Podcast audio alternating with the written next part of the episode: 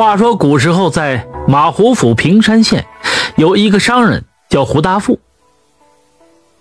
他本是呢大户人家中的少爷，但是后来啊家道中落，他只能外出做点小买卖，挣钱养家。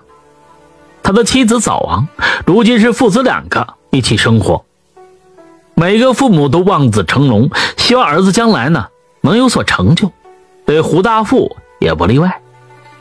胡大富对儿子期望非常高，他希望儿子以后能够考取功名，光耀胡家的门楣，所以他就扮演了一个严父的角色。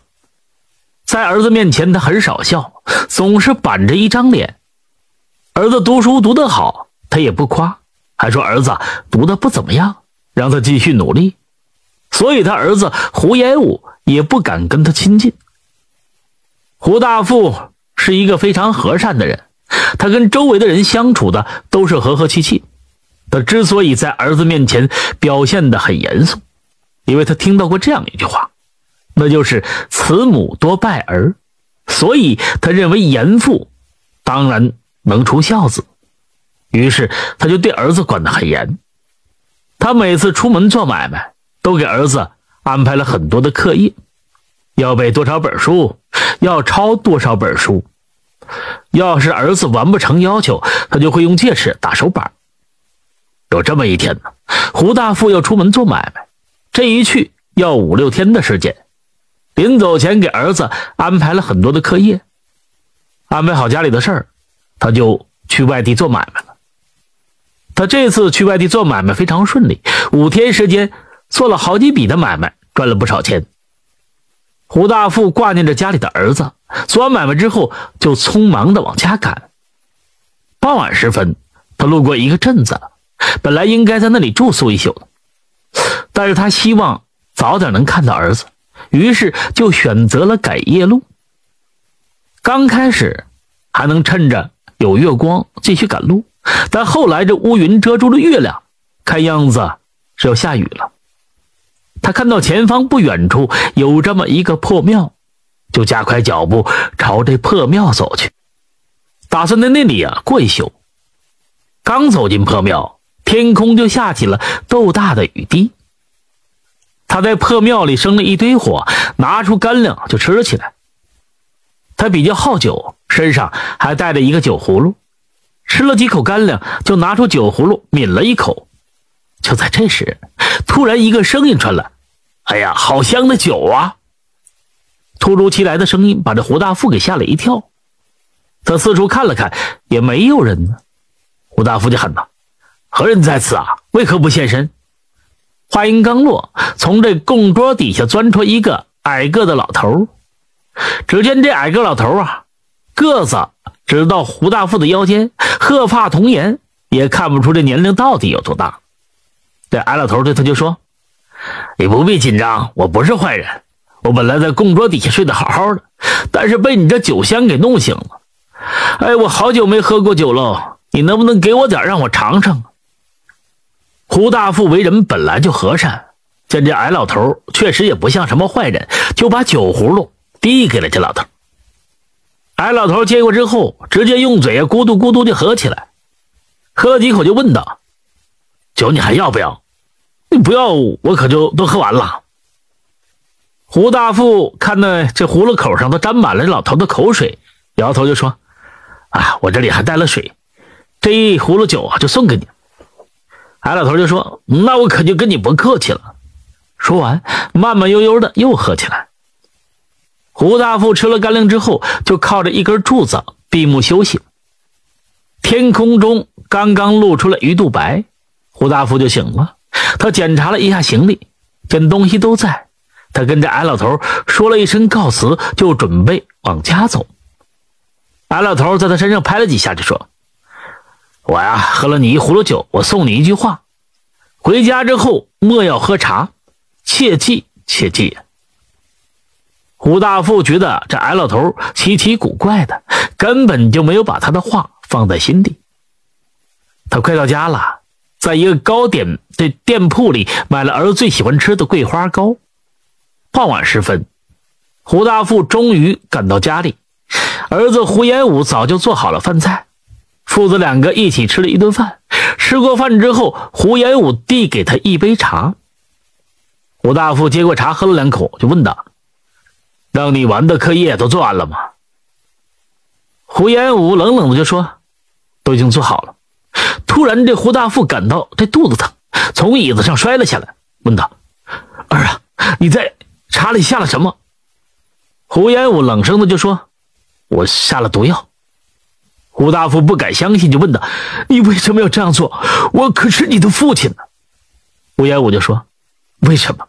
因为你杀了我的母亲，我为我母亲报仇。”胡大富就说：“儿啊，我没有杀你母亲。”胡延武就说：“在我八岁那年，就在我家的花园，我将我在暗处看到你将匕首捅进母亲的肚子里，你还不承认？儿，你看错了，你只看到一半。”你娘当时要自杀，我去伸手握住匕首，想想阻拦她，可最终还没有拦得了她。你娘还是自尽。吴彦武就喊道：“你胡说！我娘好好的，为什么要自杀？”吴大夫就说：“哎呀，这事说来话长。你娘本来是一个女贼，她虽然是劫富济贫，但终究是违了法。后来我跟你母亲一见钟情，成亲之后就有了你。”你母亲成亲之后，答应我不再去做你，我们一家人好好过日子。可有一年，他遇到他的师兄秦亚新，秦亚新知道他嫁入了大户人家，就要挟他给银子。你娘要是不给他银子，他就到衙门去告发你。无奈我们只能给他银子，可谁知道他非常贪婪，要了一次银子，过了段时间又来要，所以我们家因此家道中落。你娘觉得对不起我，也不想再被要挟，她选择了自尽。我当时想阻了她，可是晚了一步。我后来跟官府举报了秦秦亚新这这飞贼，官府将他抓入大牢。没过几年啊，他就病死在大牢里。以前不想告诉你的，是不想破坏你母亲在你心中的形象。孩儿，你不想想？如果是我杀了你的母亲，官府为什么不抓我？因为，你母亲临死前亲笔写了一封遗书，那封遗书啊，就在我的枕头里。你不信？哎呀，你不信？你可以去看看。胡延武闻英大惊，他赶紧去房间找枕头取医书。他看完母亲亲笔信，终于明白了真相。他哭泣着跑到胡大富的面前，扑通就跪下了，抽泣道：“爹，爹，我错了，爹，你感觉怎么样？我背你去找大夫。”胡大富有气无力的就说：“没用了，我感觉，我感觉浑身都没有劲儿。儿啊，在我的行李箱里有你最爱吃的桂花糕，你以后一个人要好好照顾自己啊。”胡延武听完大哭道。爹，你不能有事儿啊！你别说话，我背你去找大夫。爹。突然，就在这时，一个声音传来：“都叫你了，回家之后别喝茶。你偏不听，还得我出手才行。喝了你一葫芦酒，得干这么多活嘿嘿，我真是不值啊！”这说话之人正是那矮老头。不知道何时，他已经出现了。矮老头右手亮出金光，在胡大富的背后拍了一下，胡大富嘴里喷出一口黑血。矮个子老头又给他喂了一粒药丸，说道：“幸亏我先前封出了你的心经，没让毒攻你的心，现在你没事了。”胡大富感觉自己的身体有了气力，站起来给这矮老头作揖，说道：“啊，多谢老人家救我一命，不知道您到底是何人？”矮老头也没说话，他转了一个圈之后，身体亮出了金光。原来这矮老头居然是土地公公。胡大富两个人呢，父子两个急忙下跪施礼。土地公公对胡延武就说：“眼见不一定为实，耳听不一定会虚。你呀，差点酿出了大祸。人之所以有嘴，不是光为了吃饭，也是为了可以。”沟通解决误会的，你以后有什么事儿就得说出来，不要藏在心里。只有沟通，才能避免误会，才不会酿出大祸。胡言我就说道：“我已经知错了，多谢土地公公指点。”土地公公又对胡大富说：“慈母多败儿，严父也未必出孝子。